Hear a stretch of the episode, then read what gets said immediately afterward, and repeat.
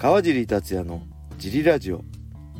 はい皆さんどうもです、えー今日も前回に引き続き車の中で収録しています、はい。えーファイトボックスフィットネスはゴールデンウィーク中のため現在お休みです。現在はね、えー5月2日日曜日ですね、はい。の夕方に夜に18時に収録しています、はい。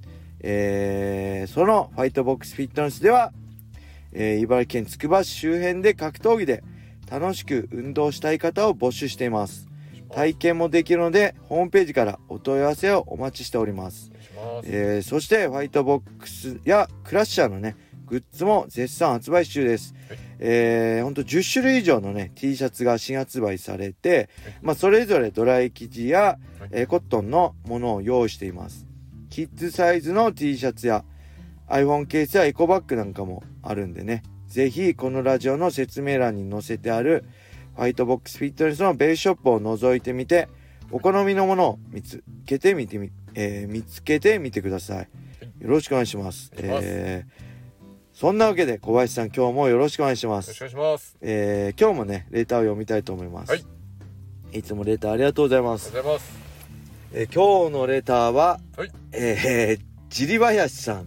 ジリバヤシさんってごっちゃになってるね。は いジリバヤシさん毎日楽しく聞かせてもらってます、ありがとうございます。えー私は MMA を見るのが好きですが、はい。キックやボクシングなど他の格闘技はそこまで興味が持てません。はい。かっこ QUINTET はよく見ます、はい。えージリさん林さんは MMA 以外でよく見る格闘技系の競技はありますか？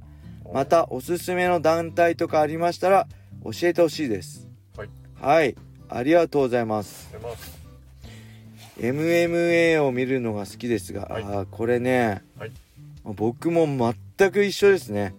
あのーまあドロップあのねドロップキックってツイッターとかでもサイチャン斎藤さんがやってるサイト格闘技サイト。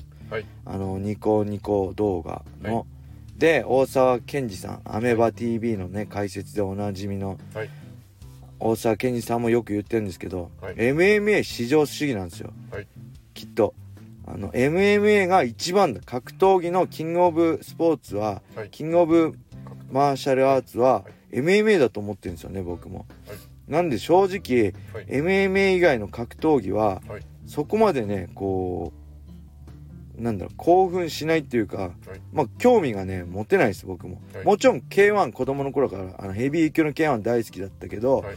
あのーけど MMA は自分をやってみたらやっぱ魅力的すぎてやっぱ打撃もあって寝技もあって組み技もあって、はい。グラウンドで殴れて、はい。ね、肘も全部あるサッカーボールキックもはい踏みつけまであるっていうね、はいその魅力に一回取りつかれちゃうとはい。ちょっと他の格闘技じゃねはい。まあ物足りなくなっちゃうしはい。本当これ悪い言い方なんでこのラジオ内で絶対他では あの川尻がこんなこと言ってたよっていうのは言わないでほしいんですけどもう全ての格闘技は、はいあの MMA のはい一部じゃんと思っちゃうんですよ。はいまあ、あんま僕あのね競技名言うとあれですけど例えばはい。どの競技、はいえー、まあなんだろうあんま言わない方がいいですよね言わ。ない方がいいです。あのどの格闘技、はいどの競技を見ても、はいあ MMA の一部を練習してるのね、いや結局何何でもありだったらけど叶わないじゃん簡単に勝てちゃうじゃんって言ってね 正直燃えないんですよね。あはいのまあ、すごいどの競技もすごいテクニック、すごい歴史があってはい。すごいテクニカルも差もあって魅力的な選手たくさんいますけど、はい。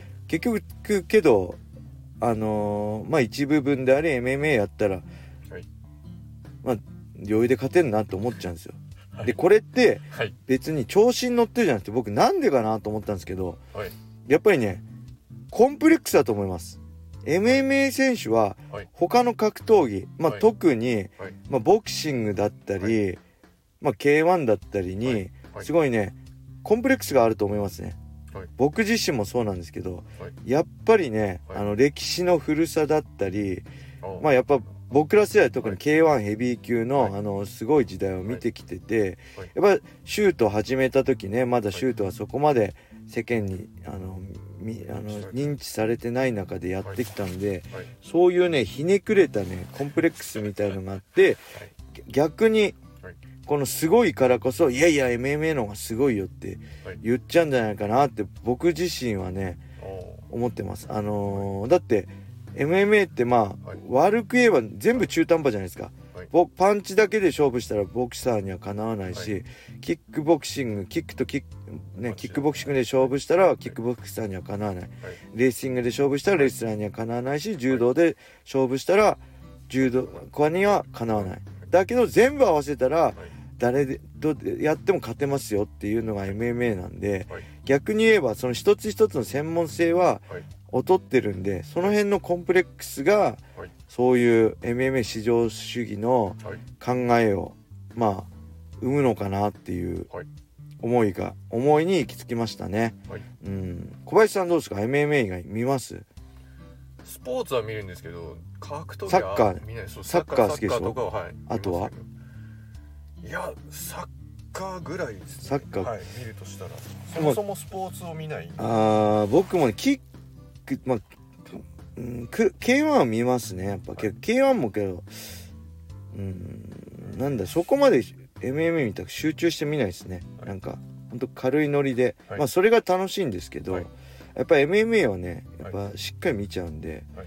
あのその辺は同じ見てるでもち、はい。違うかな。クインテットは確かに、はいいますクインテット面白いですね。やっぱり MMA 選手が出てるからはい。見ちゃうんですよね、はい。MMA 選手の試合ははい。面白いと思いますね、はい。だからなんだろう俺もよく見る格闘技系ではい。またおすすめの団体、あのやっぱ MMA 以外は あとまああれですかね。やっぱ MMA の選手はよく出る。はい。で僕と対戦した相手もよく出ててはい。あのすごいギャラが高いらしいはい。あのアメリカのベアナックルファイト、えー BFK でしたっけ？ベアナックルファイト。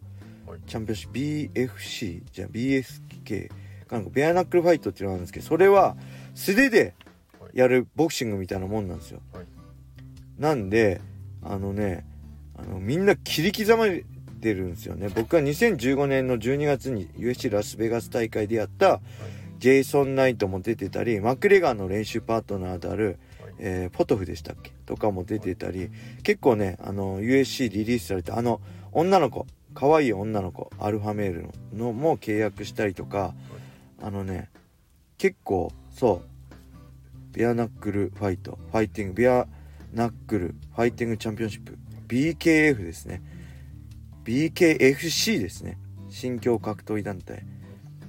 あのーこれはね結構なんか、まあ、試合動向よりも USC のファイターが出て素手で殴り合ってるのとあとはねほんとギャラが高いらしい。やっぱ USC ってギャラが高いんで、USC からはい。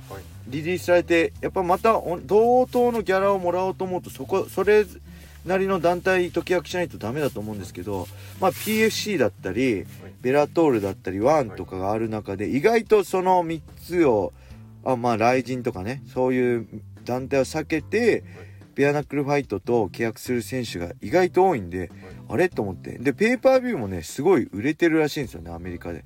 もちろん USC にはかなわないですけど何十万件20何万件とかでしたっけ？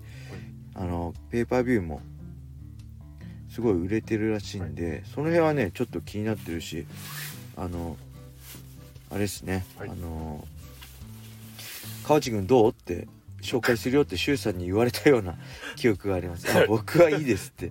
あの顔を切り刻まれたくないんでっていう。ものすごい怪我しますよね。いやものすごい気がして、はい。